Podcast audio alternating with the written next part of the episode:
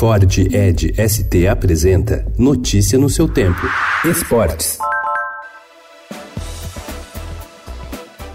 O Ministério Público do Estado do Rio de Janeiro devolveu para a Polícia Civil o um inquérito que investiga as responsabilidades pelo incêndio ocorrido no Ninho do Urubu, o CT do Flamengo, que pegou fogo em fevereiro deste ano e matou 10 garotos da base, além de ter deixado outros três feridos. O caso repercutiu no mundo. Com essa decisão, novas diligências, apurações e depoimentos precisarão ser feitos nos próximos 45 dias, prazo estipulado para a conclusão da ação.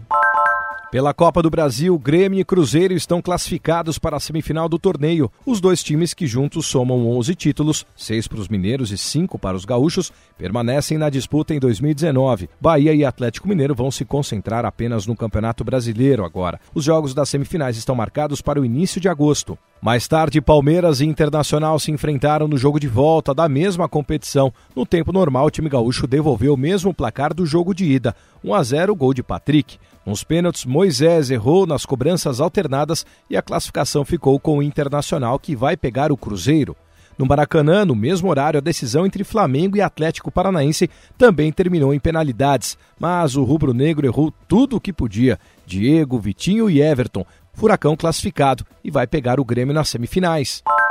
A nadadora Ana Marcela Cunha, ouro nos 5 quilômetros da maratona aquática no Mundial de Esportes Aquáticos, superou um drama pessoal antes de se tornar a maior medalhista da história da modalidade em mundiais. São 10 no total. Em 2016, ela descobriu uma doença autoimune que destrói a produção de plaquetas e teve que retirar o baço. Já recuperada, a nadadora mira uma medalha inédita, a olímpica. Já classificada para os Jogos de Tóquio, Ana Marcela terá nova chance no Japão.